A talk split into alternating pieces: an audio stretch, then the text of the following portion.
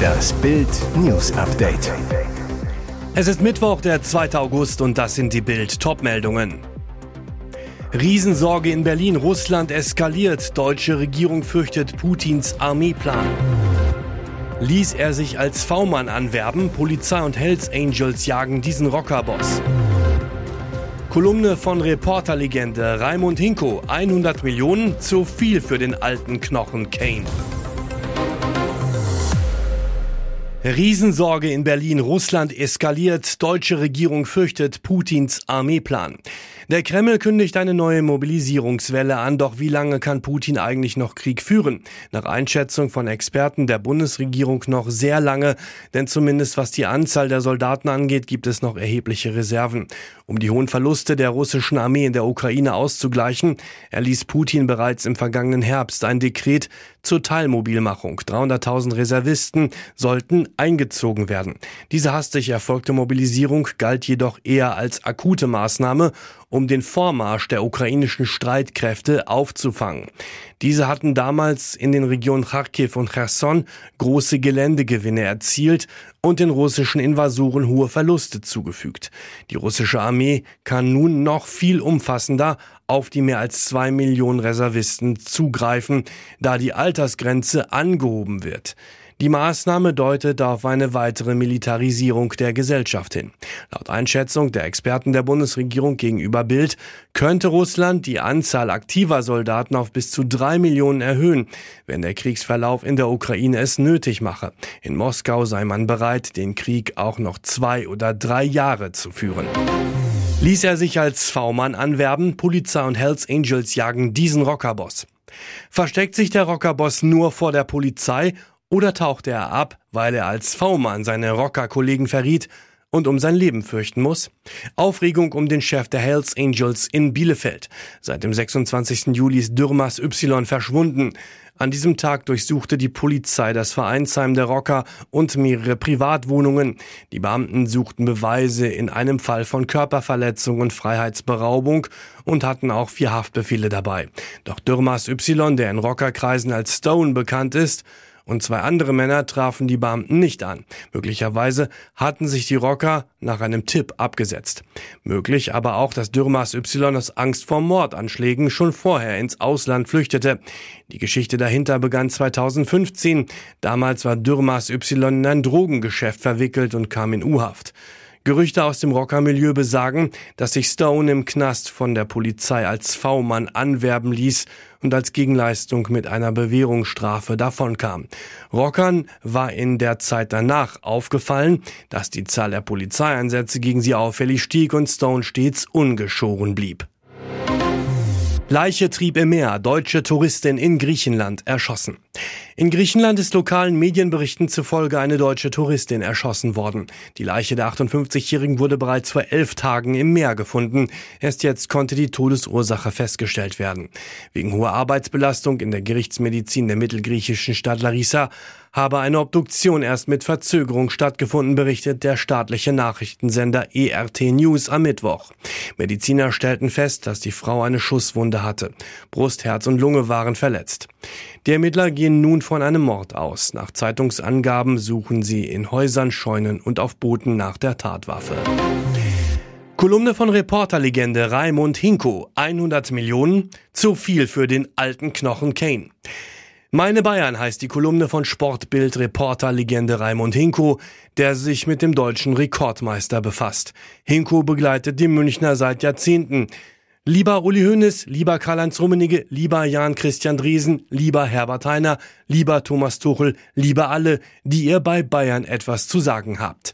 Natürlich hätte ich mir gewünscht, dass ich diesen Brief niemals hätte schreiben müssen. Vielleicht ist es ein letzter Versuch, euch, die über das Wohl und Wehe des FC Bayern wacht, davon abzuhalten, 100 Millionen oder noch viel mehr für einen, sorry, 30 Jahre alten Knochen auszugeben.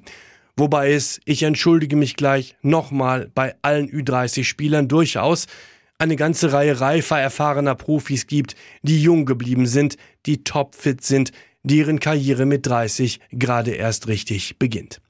Ich habe längst zurückgenommen, was ich über Harry Kane geschrieben habe. Unter anderem den Stolper Harry. Natürlich hat er seine Verdienste um die Mannschaft von Tottenham, eine Mannschaft, für die es in gegnerischen Strafräumen selten eng wird, dass sich nicht um eine Ballbesitzmannschaft handelt wie den FC Bayern. Wenn ich schon sehe, dass der sogenannte Super Harry sogar beim Elfmeter mit seinen weiten Armbewegungen fast den ganzen Strafraum ausfüllt, nein, ich will mich nicht in Rage schreiben, das ist es nicht wert. Den ganzen Kommentar lesen Sie auf Bild.de. Und jetzt weitere wichtige Meldungen des Tages vom Bild Newsdesk. Zeltuntergangsstimmung in Wacken. Tausende Metal-Fans trotz Ticket abgewiesen. 85.000 Fans wollten in diesem Jahr auf Deutschlands größte Metal-Festival im schleswig-holsteinischen Wacken feiern, doch der Wettergott scheint kein Metal-Fan zu sein. Mit Schlamm kennen sich die Festivalbesucher zwar aus, doch mit diesen Massen hat keiner gerechnet. Die Metal-Sause versinkt im Schlamm. 40 Liter Regen prasselten in 24 Stunden auf jeden Quadratmeter des Dörfchens Wacken herab. Zu Beginn der Woche musste bereits die anreisende Autokolonne gestoppt werden. Jetzt hat das Wacken-Festival einen vollständigen Einlassstopp verkündet. Statt 85.000 dürfen nur 35.000 Fans headbangen. Und was ist mit den Bands? Verunsicherung als Festivalmitbegründer Thomas Jensen am Morgen erklärt, wir kriegen das hin, es wird Programm geben, aber es können leider nicht alle teilnehmen. Einige Metal-Fans fahren deshalb jetzt nach Hause, andere planen um. Erste enttäuschte Metalheads haben angekündigt, zu den Punkern nach Sylt weiterzureisen. Das komplette Spektakel gibt es auf Bild.de im Live-Ticker zum Nachlesen.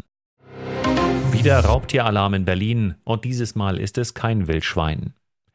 Ein besorgter Anrufer meldete bei der Berliner Polizei am Dienstag ein Raubtier im Finkenpark im Ortsteil Dahlem. Erinnerungen an die Meldung von einer Löwin in Brandenburg und Berlin vor zwei Wochen wurden wach. Der Notruf ging gegen 18.45 Uhr bei der Polizei ein, sagte ein Sprecher am Mittwochmorgen zu Bild. Eine Streife fuhr sofort los und konnte schnell Entwarnung geben. Diesmal ist jeder Zweifel ausgeschlossen. Das ist kein Wildschwein, twitterte das Social-Media-Team zu dem Foto. Es zeigt ein Plüschraubtier. Der Anrufer hielt es für echt, sagte der Polizeisprecher. Weitere Maßnahmen seien nicht nötig gewesen. Am 20. Juli hielt eine vermeintliche Löwin Berlin und Brandenburg in Atem. Nachdem ein Tier gefilmt wurde, bestand die Sorge, dass eine Löwin durch das südwestliche Berlin oder angrenzende Brandenburger Gemeinden streift. Es kam zu einem Polizeigroßeinsatz, der deutschlandweit Beachtung fand. Nach gut 24 Stunden dann Entwarnung, es handelte sich wahrscheinlich um ein Wildschwein. Ihr hört das Bild News Update mit weiteren Meldungen des Tages. Der totgeglaubte Ex-Schalke-Spieler ist auf der Flucht. Der Fall von Yannick Kamba ist schier unfassbar. Der ehemalige Fußballer verschwand 2016 in seine Heimat Afrika. Dann die Schocknachricht, Kamba starb dort bei einem Unfall. Tränen, Trauer, Todesanzeige in der Zeitung. 2019 tauchte der Mann wieder in Deutschland auf. Ermittler der Polizei fanden heraus, alles war offenbar gefälscht, um 1,2 Millionen Euro Versicherungssumme zu kassieren. Am 16. November 2021 bekam der Chemielaborant und seine Frau als Komplizin die Quittung vom Landgericht Essen. Drei Jahre und zehn Monate Knast wegen Betrugs. Jetzt erreichte Bild den flüchtigen Betrüger per E-Mail. Er beteuert, ich bin unschuldig, ich bin sehr enttäuscht von Deutschland. Die hatten und haben null Beweise gegen mich, aber wollen mich erst ins Gefängnis schicken und dann abschieben. Dann lieber gehe ich freiwillig nach Afrika. Jetzt sei er bei seinem Sohn, der ihn brauche. In Deutschland, so Kamba, habe er sich immer vorbildlich verhalten. Die Schuld treffe seine Frau und er behauptet, aber Deutschland möchte mich als böse darstellen, nur weil ich mal bei Schalke gespielt habe. Für mich hat keiner seinen Job richtig gemacht. Richter, Staatsanwaltschaft, Kripo und Polizei. Die Ehefrau beteuerte gegenüber Bild ebenfalls ihre Unschuld, sagte, durch seine Flucht ist wohl klar geworden, wen man glauben kann und wem nicht. Sie muss ihre Strafe trotzdem absitzen seit dem 28. November.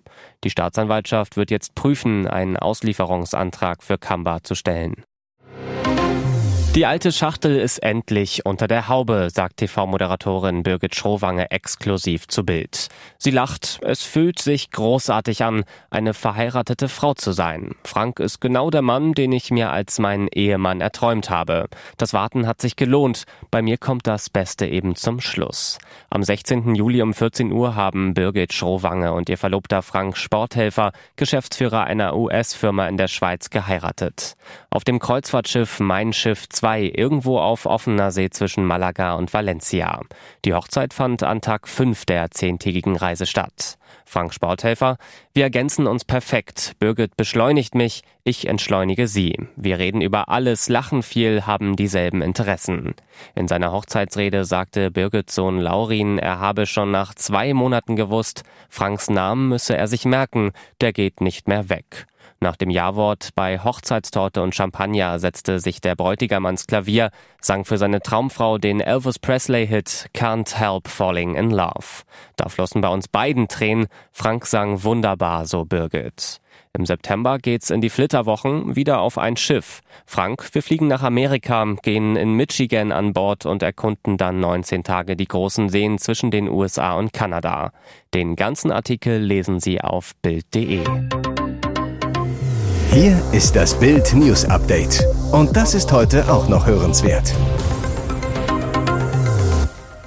Nächstes Jahr will Donald Trump wieder US-Präsident werden. Seine Niederlage bei der letzten Wahl hat er bis heute nicht eingestanden. Damals gipfelte sein Feldzug gegen den Ausgang in einer Attacke auf das US-Kapitol. Das hat ein juristisches Nachspiel. Der frühere US-Präsident ist im Zusammenhang mit Versuchen der Wahlbeeinflussung und der Attacke auf das Kapitol am 6. Januar 2021 angeklagt worden. Das geht aus der Anklageschrift hervor, die jetzt veröffentlicht wurde. Darin werden ihm vier Anklagepunkte zur Last gelegt. Denn Trump soll versucht haben, das Ergebnis der Wahl 2020 zu kippen. Demnach hat sich der Republikaner am Donnerstag um 16 Uhr Ortszeit, 22 Uhr unserer Zeit, vor einem Bundesgericht in Washington einzufinden.